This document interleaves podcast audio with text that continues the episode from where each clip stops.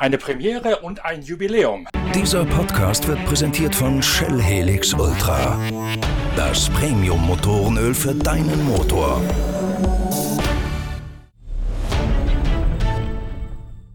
Es ist ein großer Tag für den deutschen Motorsport.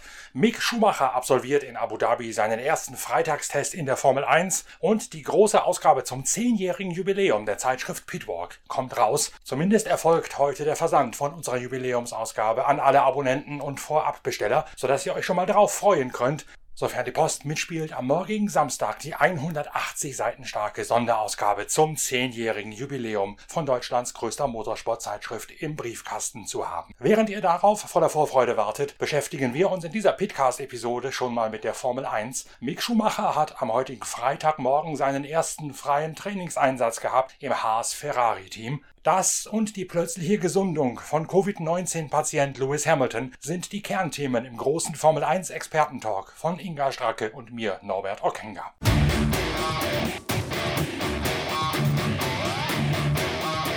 Wir haben Freitagmittag, das heißt Mick Schumacher hat gerade seine ersten Runden im ersten freien Training von Abu Dhabi auf der Rennstrecke auf der Insel Yas Marina Island gefahren. Im freien Training im Haas bei seinem Formel 1 Debüt, seinem vorgezogenen, den erste, ersten Generalprobe quasi im Hinblick aufs kommende Jahr. Inga, du hast das Training verfolgt. Hat das Auto alles überstanden? Das Auto hat alles überstanden, der Mick hat alles überstanden, das Team hat alles überstanden. Ich finde, er hat sich gut geschlagen, soweit man das so sagen kann. Ja, äh, also er hat äh, das Ganze sehr ruhig angegangen. Und ich denke, das Wichtigste ist, er hat Erfahrung gesammelt. Er hat das Auto heil heimgebracht, was ja auch nicht immer so eine Selbstverständlichkeit ist.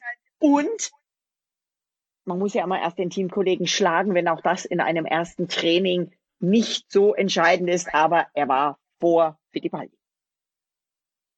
Was war denn das Programm und was sagen die Zeiten aus? Man fährt ja in der Formel 1 im freien Training eigentlich immer einen ähnlichen Rhythmus, sprich am Freitagvormittag wird schon mal zum ersten Mal, also erstmal das Auto natürlich überprüft und das Basis-Setup ein bisschen verfeinert, dann geht's aber schon relativ schnell in Richtung einer Rennabstimmung, Long Runs, wie man das so schön sagt, also lange Distanzen, die gefahren werden.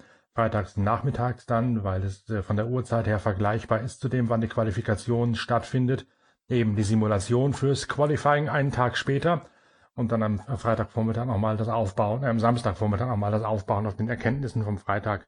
Was hat Mick Schumacher heute gemacht? Haben Sie den auf Zeitenjagden geschickt? Haben Sie den Longruns fahren lassen? Haben Sie dem, wie man so schön sagt, möglichst viel Seat Time und Track Time gegeben?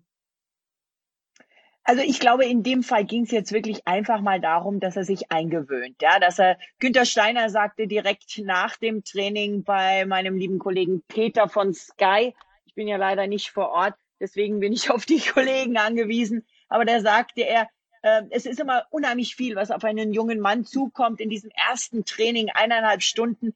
Er sollte einfach mal mehr lernen über das Auto. Er sollte lernen, besser zu werden. Er sollte lernen, das Auto besser zu verstehen und dann langsam anfangen, mal zu gucken, was man ändern muss, um zum Beispiel Untersteuern auszugleichen oder andere Sachen zu verbessern, wie viel Flügel und so weiter. Und er sagt, das hätte der Mix sehr gut gemacht. Er hat sich ein Bild gemacht. Er hat nicht übertrieben. Er weiß genau, wo er seine Zeit verliert. Und damit ist zumindest Günther Steiner, der ja nun wirklich ein sehr erfahrener Teamchef ist, zufrieden. Und er sagt, Mick ist sehr professionell und die Ingenieure sind auch zufrieden. Man sieht immer ganz schön, wenn mal so ein junger Fahrer plötzlich in dieses Auto reinkommt, wie komplex, wie schwierig das tatsächlich ist, diese ganzen Abläufe, Handgriffe im Cockpit zu durchschauen und zu verinnerlichen. Auch man hat es letzte Woche gesehen bei George Russell, als der das Auto dann nach, ich weiß nicht, ob es nach dem freien Training oder nach dem Qualifying gewesen ist, abstellen sollte. Da kam sein Renningenieur dann über den Funk und hat ihn angerufen, wie die Rennfahrer das so schön sagen, und sagte, sehr gut gefahren, jetzt stell den Motor aus. Und äh, Jack Russell musste antworten, alles klar, aber wie geht das?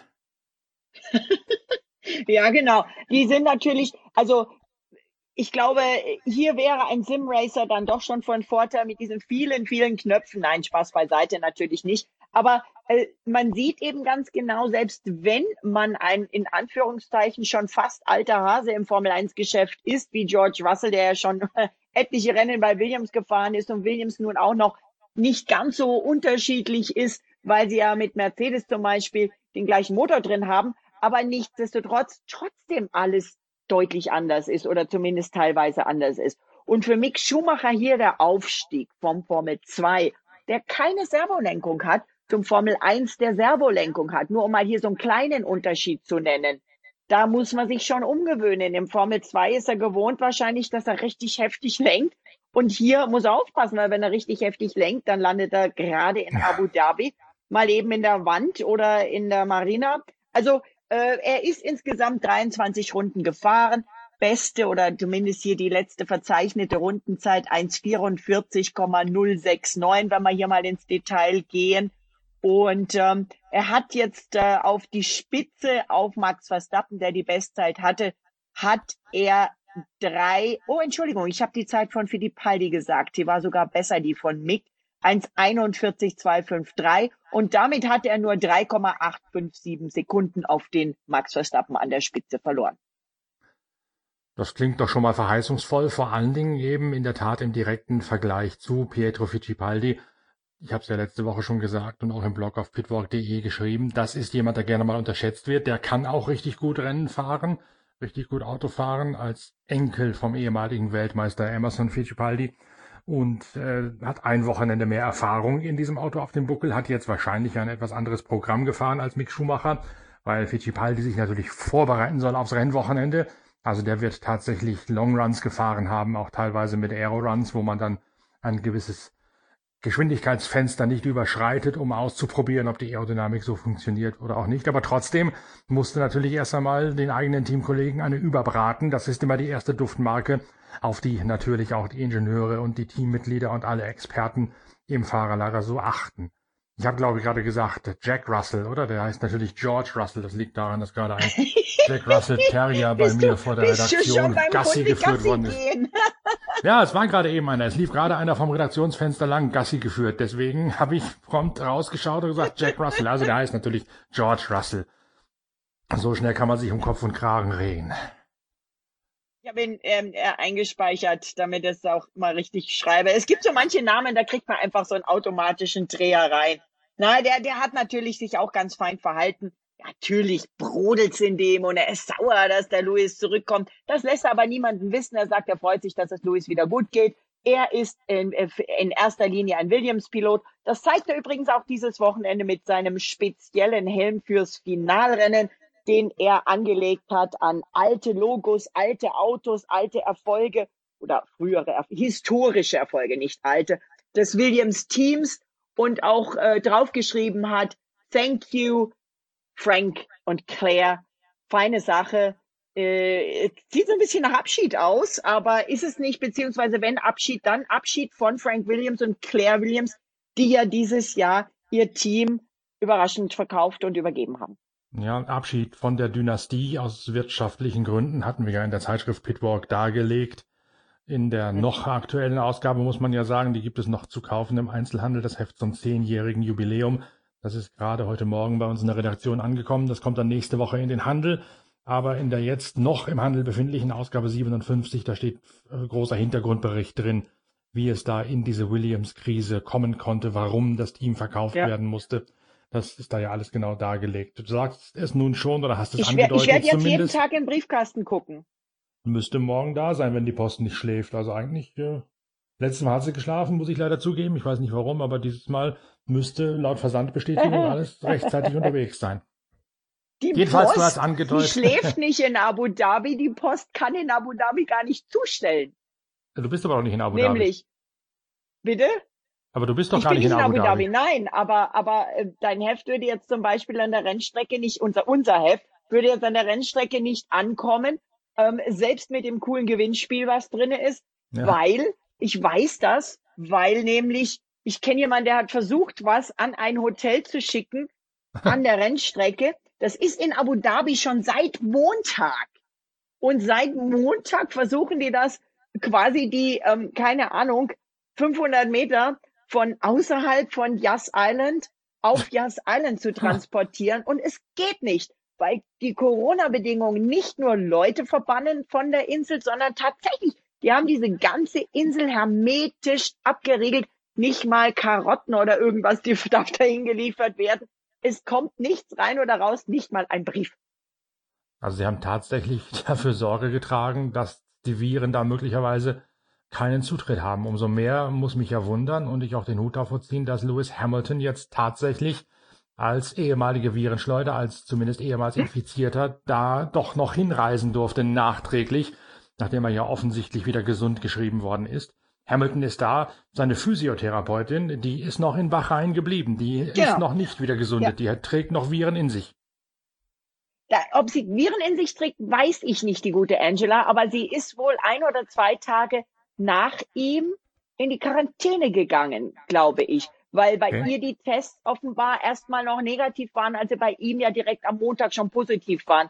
Äh, der hat äh, sehr schnell reagiert, der Louis, dass er sich direkt am Montag nach dem Bahrain 1 Rennen sofort mit ein bisschen Kratzer im Hals hat testen lassen und äh, hat aber auch gesagt, das war wirklich eine der schlimmsten Wochen, die er je hatte. Es hat ihn offensichtlich doch heftiger getroffen als beispielsweise Sergio Perez oder Lance Stroll, die ja berichtet hatten, äh, dass sie nicht so viel Symptome verspürt haben. Aber wenn wir jetzt bei Louis sind, ich habe hier eine interessante Zahl. Die Formel 1 hat nämlich gerade bekannt gegeben, dass sie seit dem Saisonstart am Red Bull Ring im Juli 80.000 oder über 80.000 Tests durchgeführt haben. Und davon waren 87 Tests, also nicht 87.000, 87 Tests positiv. Mhm. Eigentlich eine gute Quote, wenn man überlegt, wie viel die und wo die überall alle unterwegs waren. Von diesen Positiven waren eben drei Piloten, Lance Stroll, Sergio Perez und eben jetzt Lewis Hamilton positiv. Und man hat auch festgestellt, dass pro Team mindestens ein Mitglied positiv war, dass viele aber dieser oder einige dieser Positivtests eben auch peripheres ähm, Personal waren, wie zum Beispiel Streckenpersonal.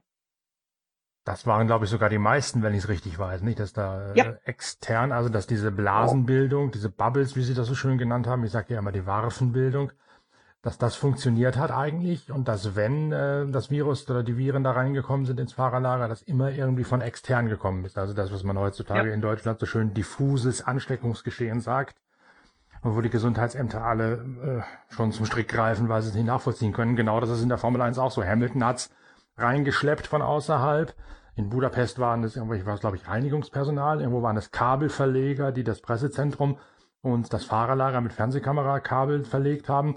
Das hm. sind die Fälle, die eigentlich diejenigen waren, die am meisten, sagen wir mal, für Unruhe gesorgt haben. Und die, die eigentliche Isolation und die eigentliche Aufteilung in, in Legebatterien, in Kohorten, wie es in der Schule heißt, die scheint funktioniert zu haben.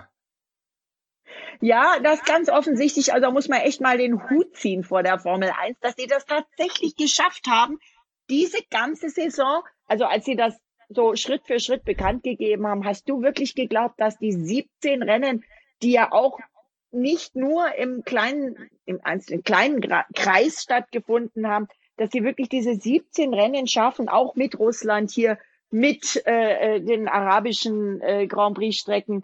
Das war also richtig toll, dass die das wirklich so geschafft haben, dass es doch auch so gut geschafft haben. Und diese Blasen sind schon sehr streng, wie auch immer man sie benennen möchte. Denn der Louis musste also jetzt erstmal, musste er ähm, mehrere Negativtests haben und natürlich diese zehn Tage Quarantäne ableisten, um überhaupt im Bahrain das Zimmer verlassen zu dürfen. Dann musste er nochmal Tests machen, um Bahrain selbst verlassen zu dürfen, um fliegen zu dürfen. Dann musste er bei Ankunft in Abu Dhabi für die Abu Dhabi-Leute, also für die Regierung von Abu Dhabi, Negativtest vorweisen. Und all das zusammengerechnet und dann nochmal ein paar Sicherheitsvorkehrungen musste er vorweisen, um auf die Insel, also Yas Island, einreisen zu dürfen. Nicht nur Abu Dhabi, sondern Yas Island. Und dann nochmal, um ins Fahrerlager zu dürfen und dann, um in seine Blase innerhalb der Mercedes-Blase rein zu dürfen. Das ist irgendwie, ich glaube, in Mathematik nennt man das irgendwie so ein Gabeldiagramm, Baumdiagramm, das immer ja. größer und größer wird. Bei dir ist es ein umgekehrtes Baumdiagramm. Also ob der sich wohl irgendwann mal gefragt hat, ob es das alles noch wert ist oder ob er nicht besser zurückgeflogen wäre in seine Heimat, obwohl er schon als Weltmeister feststeht, wenn ihm da wieder einer einen so einen Stängel in die Nase drückt. Ja, das ist Louis. Das ist Louis, der wollte, er hätte ja auch sagen können, komm, ich bin jetzt mal der nette Louis, ich lasse den George fahren, der freut sich. Nein, Louis ist Louis und das macht ihn aus. Und deswegen ist er ja auch jetzt eben gleichgezogen mit Michael Schumacher als Rekordmeister. Der äh, will da auf keinen Fall nachgeben. Der hat am ersten Tag, an dem er sich wieder ein bisschen besser geführt hat, sofort wieder mit Trainieren angefangen, hat das dann auch gleich wieder gepostet. Und er hat ja so ganz nebenbei auch noch ein paar Geschäfte abgewickelt, digital aus der Quarantäne raus. Dazu können wir ja auch noch ein bisschen kommen. Kennst du dich wahrscheinlich auch besser aus als ich hier mit äh, Offroad-Aktivitäten, äh, mit der Extreme E. Also das ist Luis und was ich total nett fand, die hat wohl offensichtlich den Valtteri Bottas nicht direkt persönlich gesehen, äh, als er an der Strecke ankam und bevor er ins Auto stieg und losgefahren ist, selbst nicht in der Hospitality oder Box und hat ihn dann auf der Rennstrecke erstmal beim Vorbeifahren zugewunken. Die Geschäfte, die du ansprichst, da geht es um diese Extreme E-Rennserie, eine, hm. eine neue Meisterschaft für Elektro-Geländewagen, SUVs, also eine Rallye Dakar-Version, nur mit elektrischen Autos. Das ist eine ein verlängerter Arm der Formel E quasi, nur Offroad. Und da hat Lewis Hamilton ein eigenes Team, genauso wie auch Nico Rosberg. Und du spielst darauf an, dass Hamilton gerade eben dieser Tage seine Fahrer verpflichtet hat für die erste Saison in dieser yep. Extreme E. Das ist zum einen und das ist natürlich, darunter macht man es dann offenbar auch nicht. Das ist Sebastian Loeb, der neunmalige Rallye-Weltmeister, also quasi ja. der Lewis Hamilton des Rallye-Sports, den er verpflichtet ja. hat. Nun muss man sagen, Sebastian Loeb fährt Rallye sehr gut, äh, Rallye Raid, also Marathon-Rallyes, fährt er bestenfalls mäßig. Da hat er bei der Rallye Dakar sich bis jetzt nicht mit Ruhm bekleckert, weil ihm da ganz einfach die Erfahrung und auch die Geduld fehlt, wie man diese ganz besondere Art des Motorsports, des Rallye-Sports angehen muss. Der wird sich also noch ein bisschen wieder weiter schulen müssen, wenn er die Extreme E fahren äh, möchte. Wird er aber auch, weil Sebastian Loeb zum Aufgebot des neuen ProDrive-Teams für die Rallye Dakar im kommenden Januar gehört, gemeinsam mit Juan Roma. Und wo wir schon über dieses Thema referieren, diese Extreme E hat es in sich, dass man, trägt es in sich, dass man ein gemischtes Doppel fahren muss, also immer ein Männchen, ein Weibchen ja. im Team haben muss. Und die Frau an der Seite, die Frau an der Seite von äh, Sebastian Loeb, das wird Christina Guterres sein. Das ist eine Zahnärztin aus Madrid, 26 Jahre alt, die bereits seit ein paar Jahren in der Rallye Dakar fährt und richtig, wenn in Feuerland oder im ewigen Eis der Zahnschmerz übermannt, dann kann Christina Guterres da eingreifen. Die fährt seit ein paar Jahren für Mitsubishi Spanien, ist dann bei der Rallye Andorra, die die Marokko-Rallye ersetzt hat, in diesem Jahr für X-Raid gefahren, in einem Allradler von Sven Quandt. Und jetzt eben verpflichtet worden von Sebastian Loeb, äh, von Lewis Hamilton als Teamkollege für Sebastian Loeb, so rum. Und wo wir gerade beim Scherzen sind. Macht einen guten Eindruck, die junge Dame. Ja, die ist ganz vernünftig, aber so richtig schnell ist sie nicht. Aber sie hat auch schon Offroad-Erfahrung und ist noch jung genug und auch in diesem Sport noch jung genug dabei, dass sie sich steigern kann. Weil du, weil du von Rosberg gesprochen hast, der hat Johann Christoffersen unter Vertrag genommen und eine Molly Taylor. Ja, und, Molly Taylor ist, ähm, Molly Taylor ist im Zweifel sogar die bessere Fahrerin, die australische, mehrfache Aha. australische Rallye-Meisterin. Ich habe doch gesagt, du weißt mehr als ich. Ich ja. war zwar auch bei ein paar Rallyes, aber da bist du natürlich viel mehr drin. Ich zumindest kenne die Äbte, also Abt, die sind ja von meinem Heimatort mhm. quasi einen Steinwurf entfernt. Bei uns liegt übrigens jede Menge Schnee schon in den Bergen. Die Abt jedenfalls hat Matthias Ekström verpflichtet. Coole Socke. Und Claudia Hürtgen. Und Ekström wiederum, und dann können wir den Exkurs auch wieder einstellen, der fährt an diesem Wochenende in Hail in Saudi-Arabien zum ersten Mal mit einem sogenannten Side-by-Side eine Marathon-Rallye, bereitet sich damit also schon darauf vor, wird dann auch bei X-Straight in deren neuen Side-by-Side-Arm äh, die Dakar bestreiten und das ist also dann quasi auch dessen Generalprobe in Richtung Extreme E zu gehen. Und damit gehen wir jo, wieder raus aus der einen Wüste und gehen rüber in die andere Wüste, nach Abu Dhabi nämlich.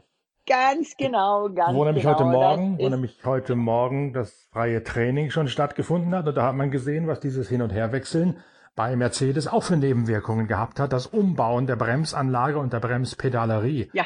von Hamilton auf George Russell und jetzt wieder zurück.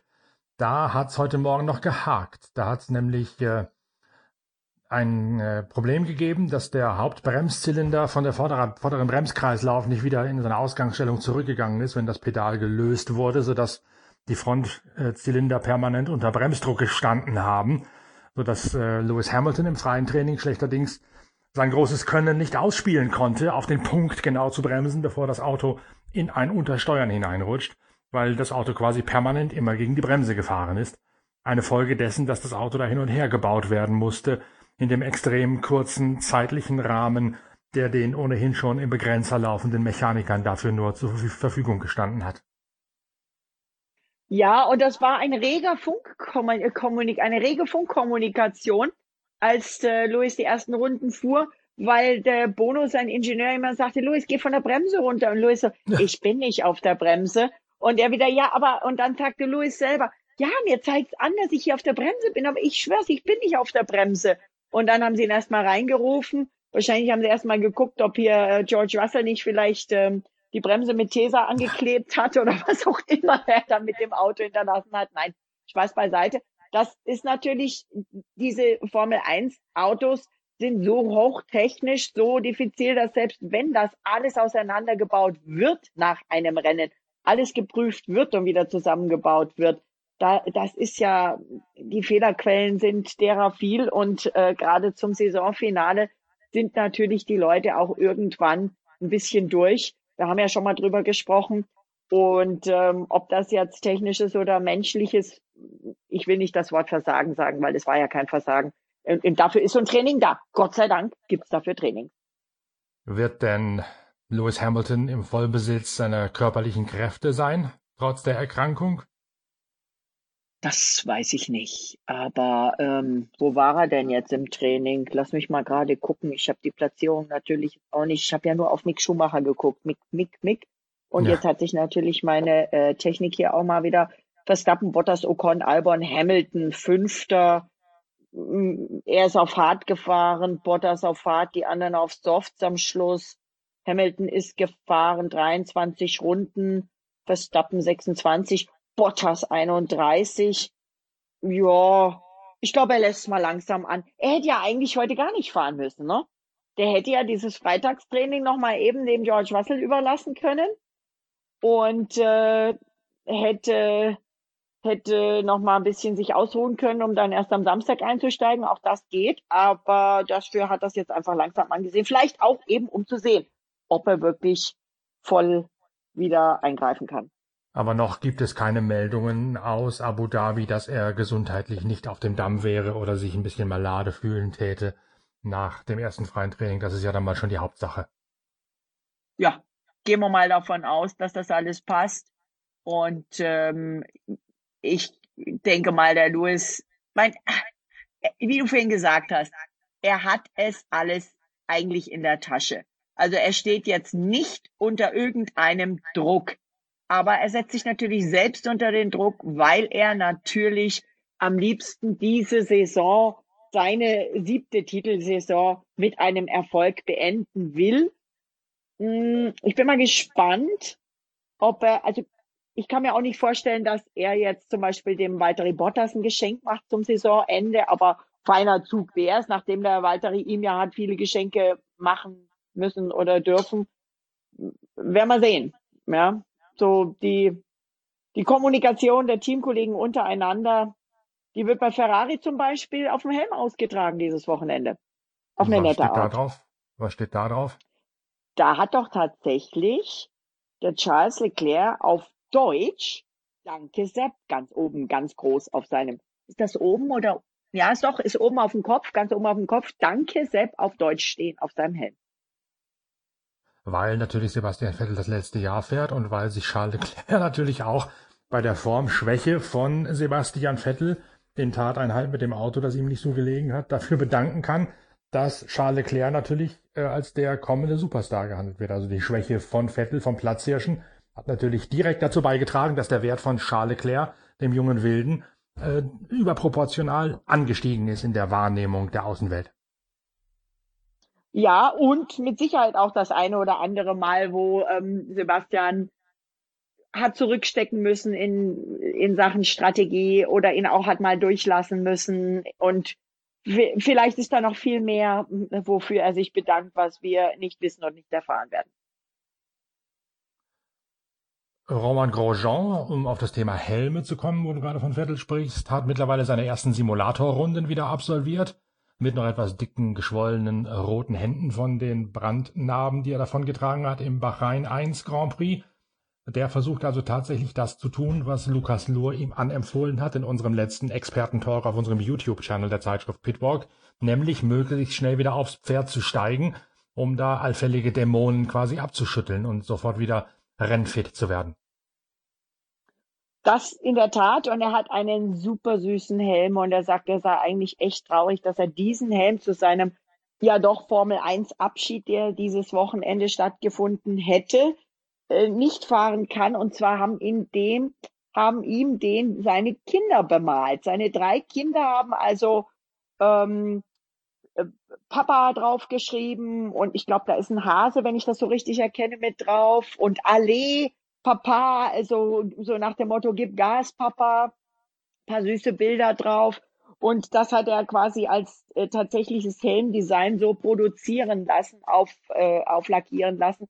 Sieht total nett aus und er sagt und schreibt in seinen sozialen Medien, dass er doch sehr hofft, dass er diesen Helm möglichst bald auf die Strecke bringen kann und wieder Runden drehen kann. Und es gibt Gespräche, dass es hier äh, irgendwie nochmal einen Sondertest für ihn geben wird oder Demorunden oder Filmrunden oder irgend sowas. Bin ich auch dafür, dass man ihm das gestattet. Wenn man Fernando Alonso den Young Drivers Test fahren lässt, dann sollte man Romain Grandjean einen Abschiedstest, äh, einen Abschiedstest fahren lassen. Bei Mercedes wird übrigens Nick de Vries diesen Young Driver Test absolvieren, der Friesländer aus den Niederlanden der ja eigentlich ja. auch schon mal äh, hoch auf der Karriereleiter gehandelt wurde, dann aber den letzten Sprung in die Weltspitze auch verpasst hat. Ich kann mich noch entsinnen, dass Nick de Vries in, in den Formel Renault, als wir die im Fernsehen noch gezeigt haben, sehr, sehr gut gewesen ist. Aber dann ist die Karriere irgendwie so ein bisschen äh, auf einem Plateau, wie äh, das RKI sagen würde, versandet und nicht mehr weiter angestiegen. Und äh, kriegt jetzt also noch einmal die Gelegenheit, sich bei diesem Nachwuchsfahrertest in Abu Dhabi nach Saisonbeginn zu präsentieren im Silberpfeil. Er ist übrigens nicht der Einzige dabei. Noch ein anderer darf endlich fahren. Schreib, schreibt das auch ganz groß. Danke, Mercedes, dass ich endlich fahren darf in seinen sozialen Medien, nämlich Mercedes-Ersatzpilot Stoffel van Dorn darf jetzt doch nach Saisonende mal ein paar Runden drehen. So eine Art Gnadenbrot wahrscheinlich, oder? Also ist das kein, kein Young Driver Test für oh, Mercedes, sondern mehr so ein Gnadenhof. Nein, das glaube ich nicht. Aber äh, ja, äh, vielleicht ist es auch eine, ähm, ein, eine Entschädigung. Sagen wir, nennen wir es Entschädigung, nicht Angebot, dafür, dass er eben jetzt hier kein Rennen fahren durfte. Und ich denke, für Mercedes oder für uns ist klar, welche Strategie Mercedes hat, nämlich die Strategie eher in Richtung George Russell und eben nicht in Richtung Stoffel van Dorn für zukünftige Formel 1 Einsätze. Und das hat diese Entscheidung gezeigt. Nichtsdestotrotz, wenn jetzt Spitz auf Knopf gekommen wäre, dann wäre er eben zumindest als Ersatzpilot parat gestanden. Ja, mit Sicherheit geht es da in Richtung George Russell. Die Frage ist, wen der ersetzt, Valtteri Bottas oder Lewis Hamilton im Jahre 2022, wenn das Team denn weiterhin so bleibt, wie es jetzt momentan aufgestellt ist. Aber das ist noch Zukunftsmusik. Fürs Wochenende, für Abu Dhabi, steht eigentlich wenig Spannung zu erwarten, glaube ich. Oder die Rennstrecke ermöglicht nicht gerade spannende Rennen. Die ist zwar schön gemacht und spektakulär, aber von der Streckenführung her doch eher trist. Mercedes wird das wahrscheinlich dominieren. Regen steht auch nicht zu erwarten, aller Wahrscheinlichkeit nach in Abu Dhabi. Also ich habe ja immer gesagt, ich habe ja immer gesagt, die, die, der, der, der liebe Hermann Tilke hätte auf diesem Kurs vielleicht einfach so eine so eine Bewässerungsanlage mit einsetzen sollen, die nach Zufallsgenerator äh, mit vorheriger äh, Radarwarnung vielleicht mal äh, sparsam eingesetzt werden könnte, dann ja. würde es da spannend werden. Aber sonst ist da, glaube ich, nicht viel zu retten, außer irgendein Team vermurkst es wieder so wie Mercedes am vergangenen Wochenende. Aber ich glaube, wir können das Ganze äh, mit einem Auge angucken, mit dem anderen Ausgabe, die anderen Auge, die Jubiläumsausgabe der Zeitschrift Pitwalk lesen. Die ist wahrscheinlich spannender als das Formel 1 Rennen am Wochenende und wir reden dann am Montag drüber, wie es gelaufen ist, täte ich sagen. Ich freue mich so oder so aufs Wochenende, auch wenn ich das allererste Mal nicht da bin. Du weißt ja, in Abu Dhabi organisiere ich ja seit Jahren mit Unterstützung der ganzen Formel 1 für die Make-A-Wish Foundation, für eine Kinderstiftung, äh, eine Wohltätigkeitsveranstaltung. Selbst die musste ich dieses Jahr absagen, aber ja. ich versuche das irgendwie digital nächstes Jahr nochmal äh, im Laufe des Jahres auf die Beine zu stellen. Es ist schon echt heftig zu sehen, wie leer diese Yas Island ist da ist ja wirklich kein Mensch, außer es ist das leerste Fahrerlager des Jahres und eben das sicherste. Ja, und das Einzige, was offensichtlich, wie du sagst, einen Todesstreifen hat, wenn man nicht mal äh, die Lieferung von dem vom Land vom Land auf die Insel bringen kann. Todesstreifen jetzt nicht, aber es ist schon echt streng. Vor allen Dingen, wenn du siehst, dass Dubai nun gar nicht so streng das alles handhabt wie Abu Dhabi. Die sind etwas offener. Abu Dhabi hat sich da schon seit Monaten viel stärker abgeschottet.